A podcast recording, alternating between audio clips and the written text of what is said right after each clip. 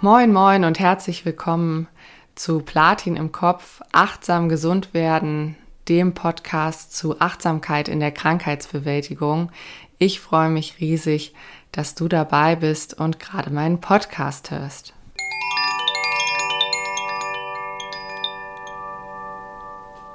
Was mich diese Woche bewegt. Die heutige Folge nehme ich am Internationalen Tag des Schlaganfalls auf. Das ist der 29. Oktober. Und natürlich ist dieser Tag ein sehr bewegender Tag für mich, der mir auch erst seit einigen Jahren, natürlich erst seit meiner Hirnblutung wegen des geplatzten Aneurysmas etwas bedeutet. Und umso passender, dass heute die Folge in der Vorbereitung dran ist zum Thema Achtsamkeit. Denn Achtsamkeit hat mir bei der Krankheitsbewältigung sehr geholfen. Darüber werde ich auch später im Schwerpunkt noch sprechen. Aber als Einstieg ganz konkret für meine persönliche Geschichte, später soll es ja eher allgemein gehalten sein und informativ, hat Achtsamkeit für mich vor allem zwei persönliche Bedeutungen. Achtsamkeit hat mir Halt gegeben in einer sehr schwierigen Zeit. Es war etwas, was mir Kontinuität gegeben hat und etwas, das ich für mich allein tun konnte, wo ich nicht abhängig war von anderen Menschen. Und der zweite Aspekt von Achtsamkeit für mich persönlich auch heute weiterhin ist, dass Achtsamkeit mir helfen kann, mich nicht zu überfordern.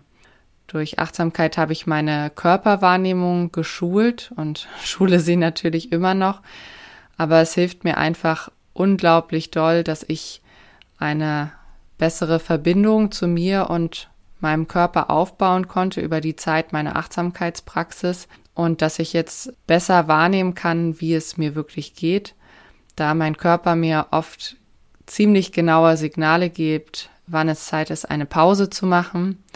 Das ist für mich seit der Hirnblutung ja sehr wichtig. Und auch wann es Zeit ist, eine längere Pause zu machen oder wann es auch einfach zu viel war.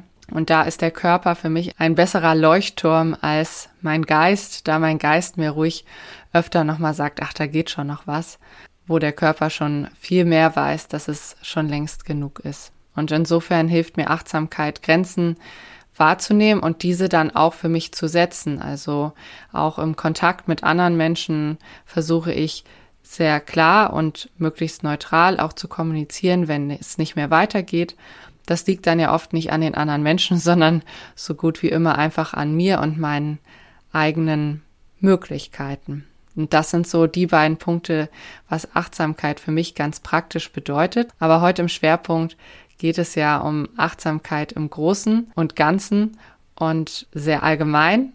Und damit wollen wir jetzt auch direkt durchstarten. Los geht's.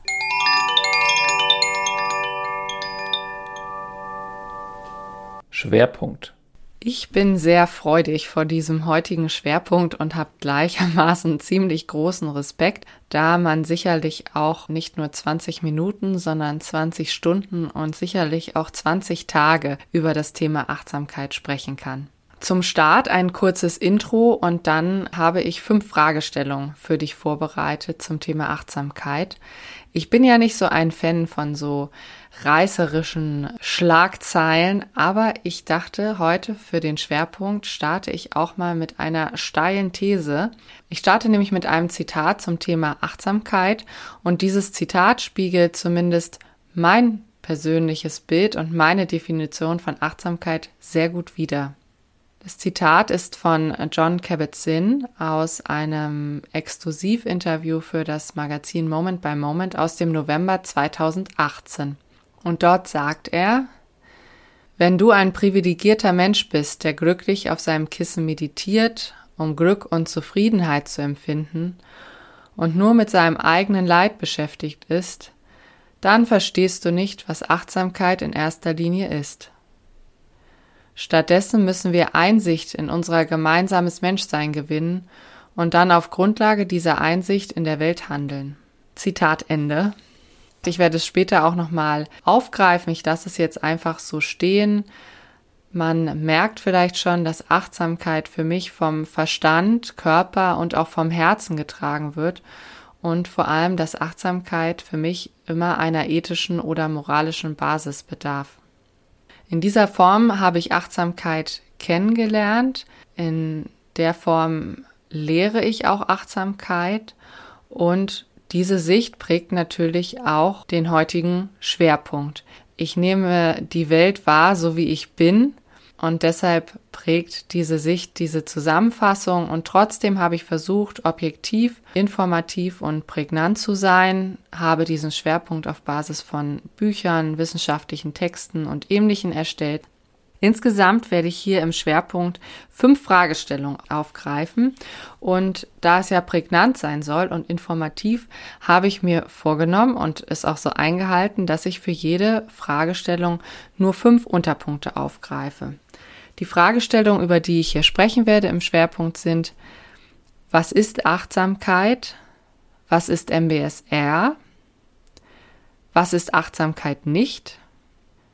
Wie geht Achtsamkeit? Und was hat Achtsamkeit mit Krankheitsbewältigung zu tun?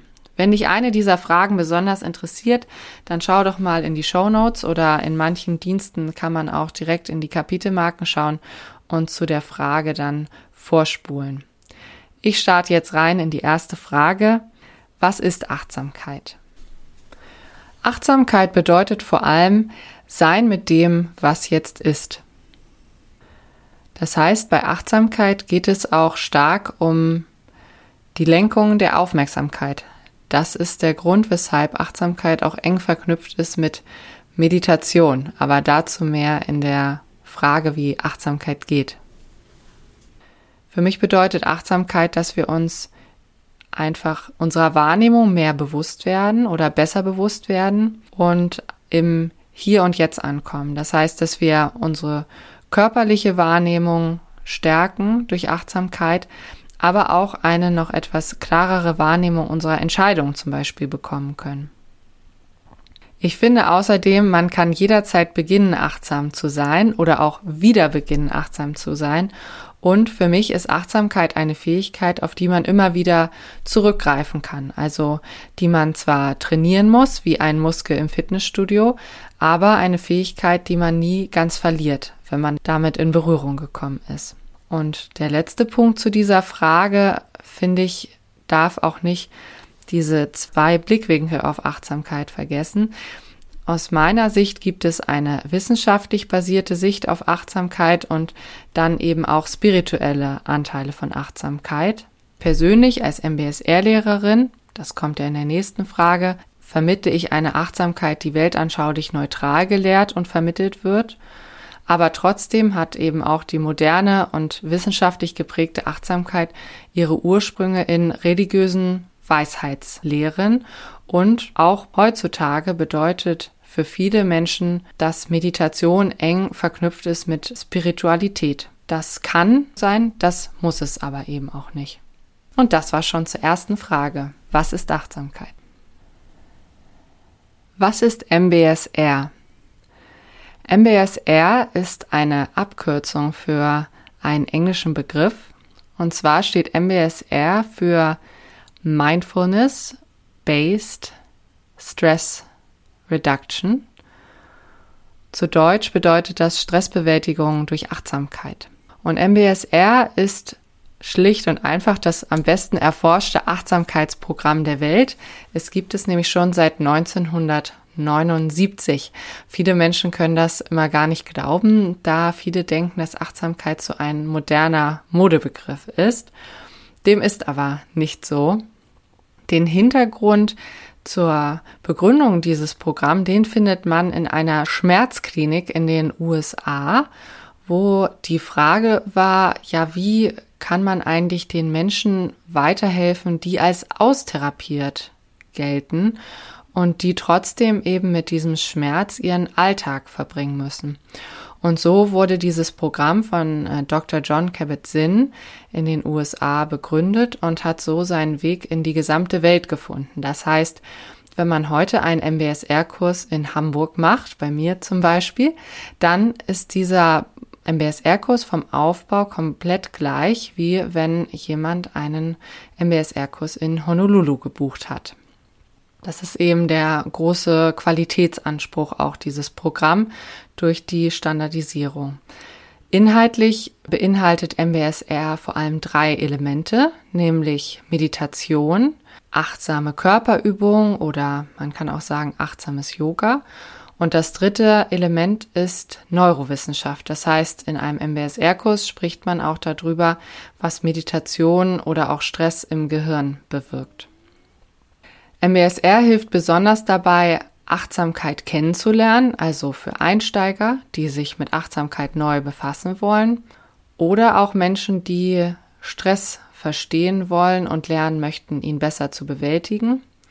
Und ich finde, ein dritter starker Aspekt von MBSR ist auch, dass man lernt, fürsorglich zu sich selbst und zu anderen zu sein, besonders in stressigen oder eben auch schwierigen Zeiten. MBSR-Lernende sind in unterschiedlichen Bereichen tätig. Es gibt viele Kolleginnen und Kollegen, die in Unternehmen tätig sind und dort im Bereich Stressbewältigung arbeiten. Ein immer großer, größerer Bereich ist auch der Bildungssektor, also MBSR oder Achtsamkeit in Schulen. Es gibt aber auch MBSR tatsächlich in Krisenregionen, zum Beispiel in geflüchteten Camps oder auch speziell MBSR-Lehrende, die in Krisenregionen reisen um dort Achtsamkeit oder eben MBSR zu vermitteln. Und der vierte Bereich, das sind eben Menschen wie ich, die vor allem im Gesundheitsbereich tätig sind, so wie ich als Begleiterin für Achtsamkeit und in der Krankheitsbewältigung. Und dann sind wir schon bei der dritten Frage, was ist Achtsamkeit nicht? Erstmal bin ich ein wenig happy, dass ich so mit meinen fünf Unterpunkten so gut vorangekommen bin zeitlich bisher. Und diese dritte Frage ist ehrlich gesagt auch mit die wichtigste Frage für mich, denn ich finde, manchmal versteht man ja besser, was man nicht möchte, als das, was man will. Insofern ist hier so ein bisschen der praktische Gegenpol zu der Frage, was ist denn Achtsamkeit? Als ersten Punkt, das sage ich auch immer zu meinen Teilnehmenden und Klienten und Klientinnen, Meditation ist kein Wellness und Achtsamkeit dadurch auch nicht, sondern es ist eine Konfrontation mit der eigenen Innenwelt. Das habe nicht ich ganz klug gesagt, sondern Ulrich Ott. Er ist Psychologe und Meditationsforscher aus Deutschland, war auch Teil meiner Ausbildung, ein wirklich sehr charismatischer und vielseitig wissender Mensch. Und er hat eben die Meditationsforschung in Deutschland stark vorangetrieben. Das heißt, wenn Achtsamkeit oder Meditation Konfrontation mit der eigenen Innenwelt ist, ist es auch einfach mutig zu meditieren oder sich mit Achtsamkeit zu befassen. Denn das heißt ja, dass man sich seinem Inneren zuwendet. Und das wissen wir sicherlich alle. Innen drin in uns ist es logischerweise nicht immer schön. Deshalb finde ich es besonders wichtig, wenn man meditiert, dass man sich selbst und die eigene Innenwelt immer wieder versucht, freundlich und möglichst ohne Abwertung zu behandeln. Der zweite Punkt bei Was ist Achtsamkeit nicht? Da möchte ich nochmal auf dieses Zitat zurückkommen, was ich zum Anfang der Folge in den Raum gestellt habe. Ich finde, Achtsamkeit bedeutet nicht nur dass man übt, in Stille zu sein, sondern auch, dass man diese Achtsamkeit verkörpert. Das heißt, dass man Achtsamkeit in ein Handeln übersetzt. Es gibt auch diesen Ausspruch, wir meditieren auf dem Kissen für den Alltag. Und das finde ich total wichtig.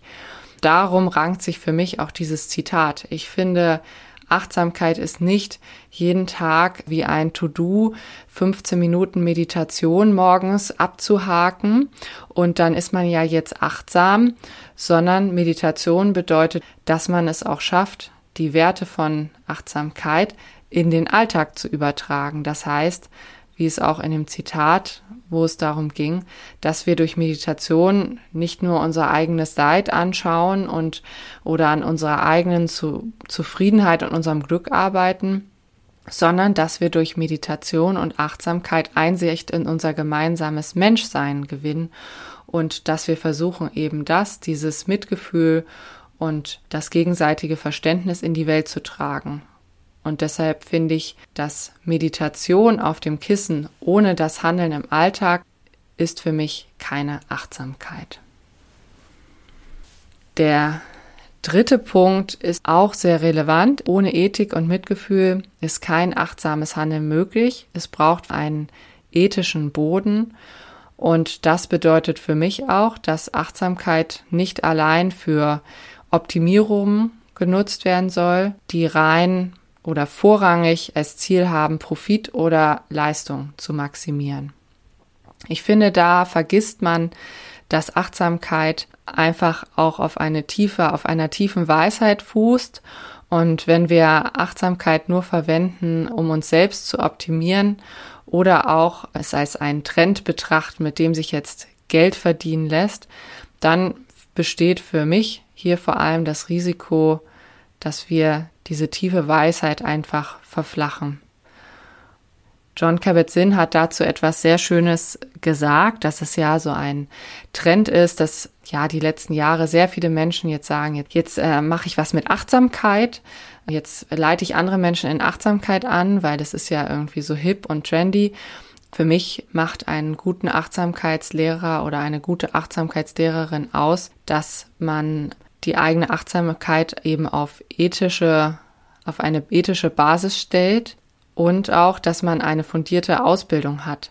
Und zu einer fundierten Ausbildung gehört für mich auch dazu, dass man regelmäßig in Supervision, das heißt äh, betreut durch erfahrene Lehrende und auch in Intervision, das heißt im Austausch mit anderen Achtsamkeitslehrenden, auch die eigene Achtsamkeitspraxis challenged und eben darüber im Austausch ist, bevor man andere Menschen anleitet.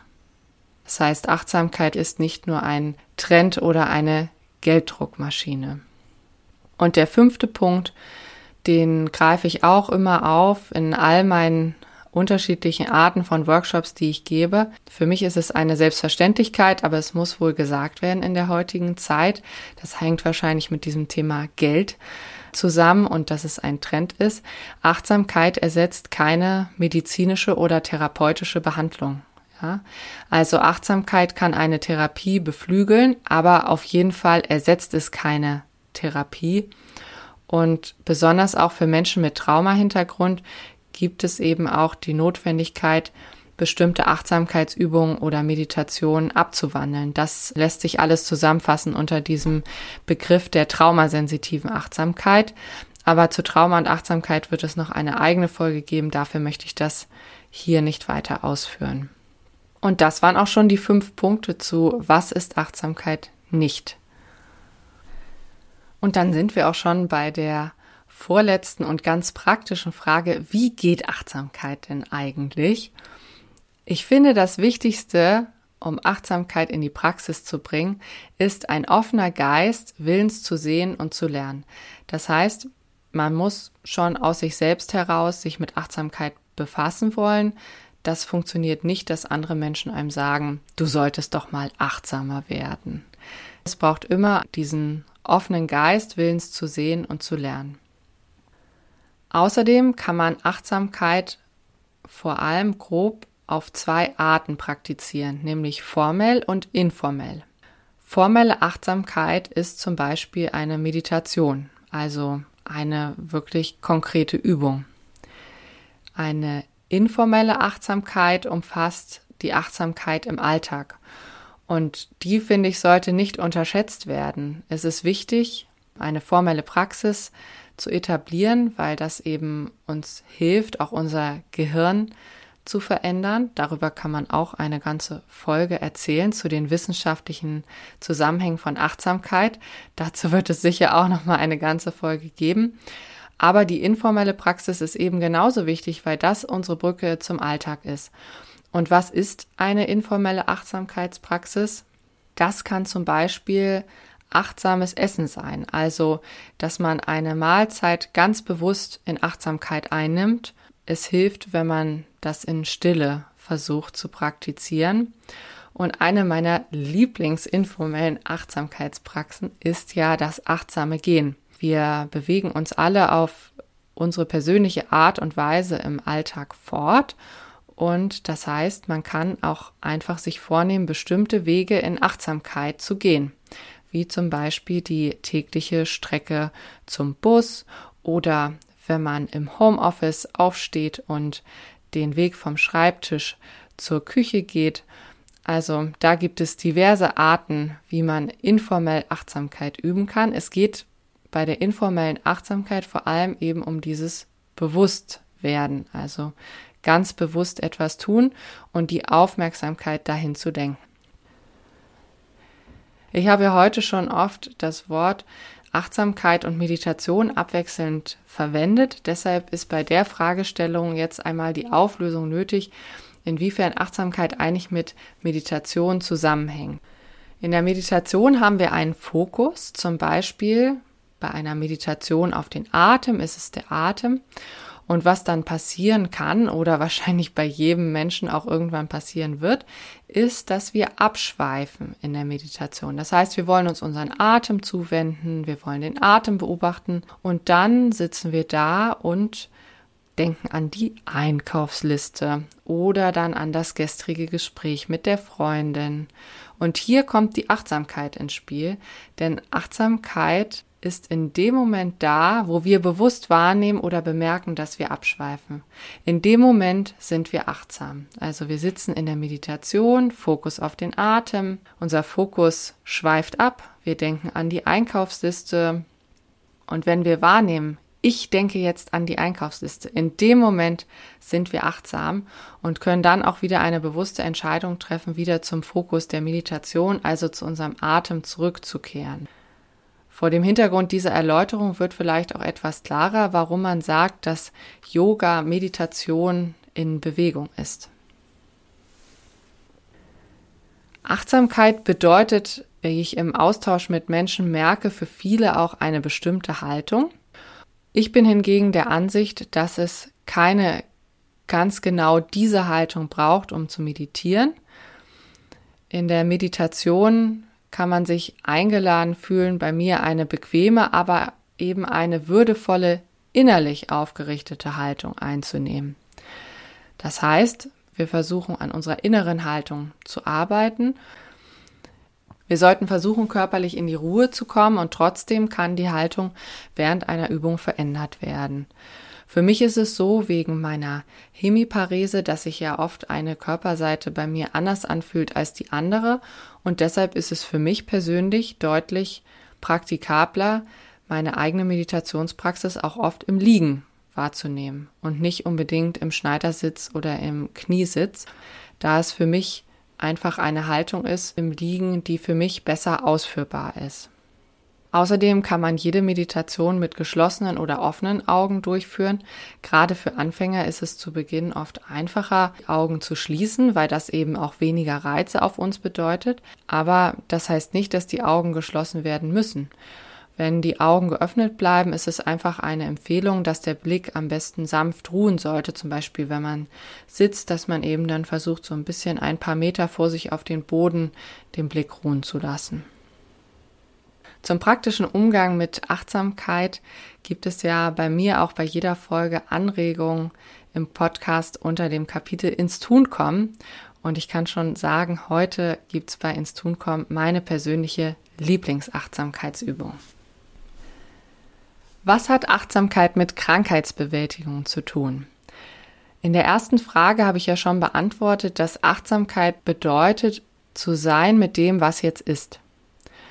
Und das kann sich jeder vorstellen, dass es besonders nach einer Erkrankung schwierig ist, zu sein mit dem, was jetzt ist. Zum Beispiel bei mir festzustellen, dass ich einfach viele Dinge, die ich einmal mühelos konnte, jetzt nicht mehr kann. Ich finde trotzdem, wenn wir durch Achtsamkeit lernen, bewusst wahrnehmen zu können, was jetzt ist, nämlich ich bin sehr traurig, weil ich das jetzt nicht mehr kann, was ich schon einmal konnte, dann kann uns das mittelfristig einfach zu mehr Akzeptanz verhelfen. Und das ist meiner Meinung nach ein ganz wichtiger Schritt in die Zukunft und nach vorn in Richtung Heilung. Durch Achtsamkeit können wir einfach besser erkennen, welche Gefühle und Gedanken in uns vorhanden sind und auch wie diese auf uns wirken. Und daraus können wir eben auch ableiten, was uns vielleicht gut tun würde, was wir brauchen oder was jetzt heilsam wäre. Und gerade wenn es uns nicht gut geht, ist es ja wichtig zu wissen, was könnte ich tun, um mich in dieser schwierigen Situation etwas besser zu halten. etwas besser zu fühlen. Und das kann ja auch einfach nur sein, ich rufe jetzt meine Freundin an. Aber zumindest kann uns das aus einer gewissen Hilflosigkeit wieder in ein aktives Tun bringen und in die Handlung. Achtsamkeit hat auch viel mit Krankheitsbewältigung zu tun, da Achtsamkeit eine Übung in Selbstfreundlichkeit ist. Ich bin davon überzeugt, dass wenn wir uns selbst gut behandeln, dass wir dann auch gut zu anderen sein können. Oft fragt man sich ja, warum behandeln wir andere oft besser als uns selbst? Ne? Es ist, glaube ich, in vielen Menschen verankert, dass wir für andere viel Verständnis aufbringen, viel Geduld und auch viel Mitgefühl und mit uns selbst dahingegen sehr streng sind. Und Achtsamkeit kann uns helfen, uns mehr zu behandeln wie eine gute Freundin oder einen guten Freund. Und somit können wir es auch schaffen, uns in schwierigen Situationen eher selbst aufzubauen, anstatt uns runterzumachen. Ich habe das ja heute in der Folge auch schon öfter angesprochen. Achtsamkeit bedeutet viel Handeln, also ins Tun kommen. Und insofern finde ich, da Achtsamkeit eben kein passives Ergeben ist, sondern vielmehr etwas klarer zu sehen, können wir uns durch Achtsamkeit unserer Eigenverantwortung und auch unseres Spielraums wieder bewusst werden. Zum Beispiel in meinem Fall nicht nur schauen, was kann ich denn alles nicht mehr, sondern was kann ich noch oder woran kann ich noch arbeiten. Es gibt viel Forschung dazu, zu dem Zusammenhang, was Achtsamkeit ja in uns Menschen bewirkt. Und einer der Aspekte ist, dass Achtsamkeit uns dabei helfen kann, Heilung zu katalysieren, das heißt Heilung zu beschleunigen.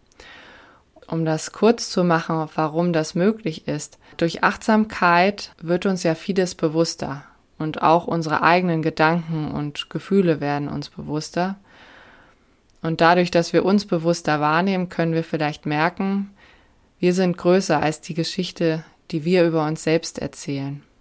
Und das ist zumindest für mich so heilsam gewesen, dass ich, obwohl viele Gedanken um meine Erkrankung kreisen, ich eben viel mehr bin als meine Erkrankung. So, das war's von mir zu diesem Schwerpunkt, zu den Fragestellungen rund um Achtsamkeit. Und zum Abschluss möchte ich noch einmal sagen, dass in der von MBSR geprägten Achtsamkeit, in der ich mich persönlich und auch beruflich bewege, herrscht eben die Haltung vor, dass wir alle Übende sind. Ich als Lehrerin, genau wie du oder wie meine Teilnehmenden. Und insofern habe ich diesen Schwerpunkt erstellt ohne Anspruch auf Vollständigkeit. Und ich freue mich, wenn du mir auch sagst, was Achtsamkeit für dich bedeutet. Zurück in die Praxis. Und zwar wollen wir ins Tun kommen.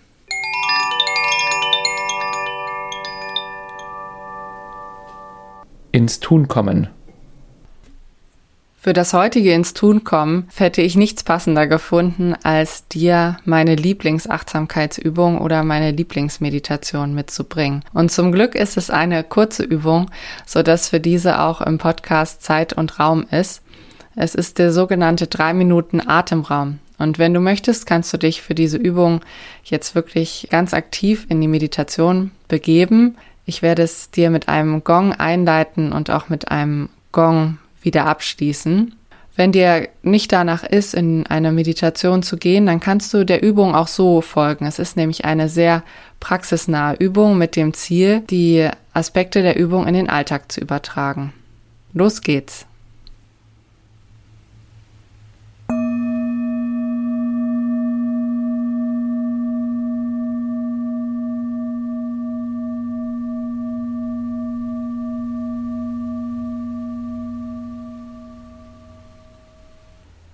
Für diese Übung komm erst einmal an hier auf deinem Sitzplatz oder auch so, wie du stehst hier in diesem Raum. Du kannst eine bequeme und trotzdem würdevolle, einfach innerlich aufgerichtete Haltung für dich einnehmen. Die Augen kannst du schließen oder wenn du die Augen lieber geöffnet lassen möchtest, dann kannst du das auch gern tun. Dann empfehle ich dir, deinen Blick möglichst sanft ruhen zu lassen.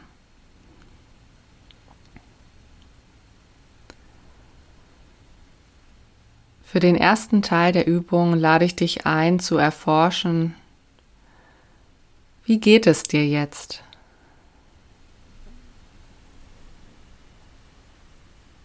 Wie ist deine Stimmung in diesem Moment? Und vielleicht kannst du auch mehrere Stimmungen wahrnehmen. Versuche diese einfach innerlich zu benennen.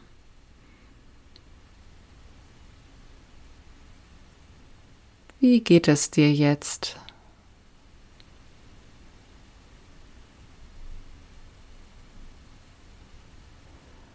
Und für den zweiten Teil der Übung lenke deine Aufmerksamkeit nun hin zu deinem Körper. Wie fühlt sich dein Körper jetzt an?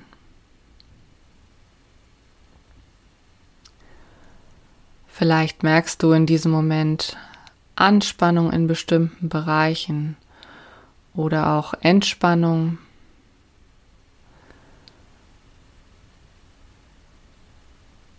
Versuche einfach deinen Körper wahrzunehmen, so wie er jetzt ist, ohne ihn verändern zu müssen.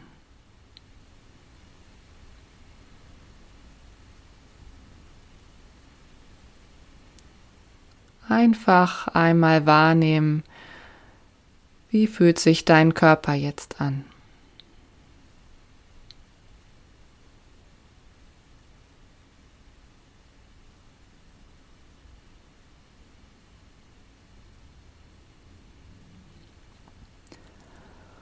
Und für den dritten Schritt lenke deine Aufmerksamkeit nun zu deinem Atem. Wie fühlt sich deine Atmung gerade an?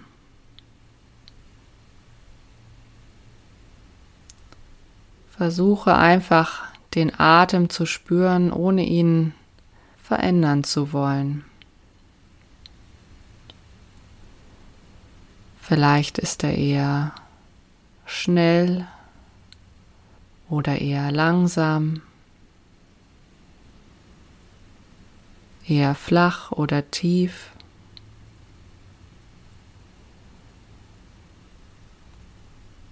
Einfach nur aufmerksam bei deinem Atem sein. Und wie fühlt sich deine Atmung gerade an?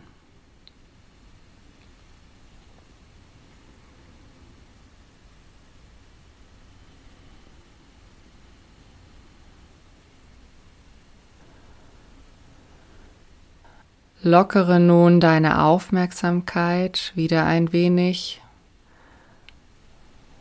Nimm deinen Körper als Ganzes wahr, so wie du hier sitzt oder stehst. Und dann nimm auch wieder die Geräusche um dich herum wahr, die Luft auf deinem Körper, auf deiner Haut als Verbindung zum Raum. Und falls du die Augen geschlossen hattest, dann öffne nun deine Augen und komm mit deiner Aufmerksamkeit wieder ganz zurück zu dem Raum, in dem du dich gerade befindest.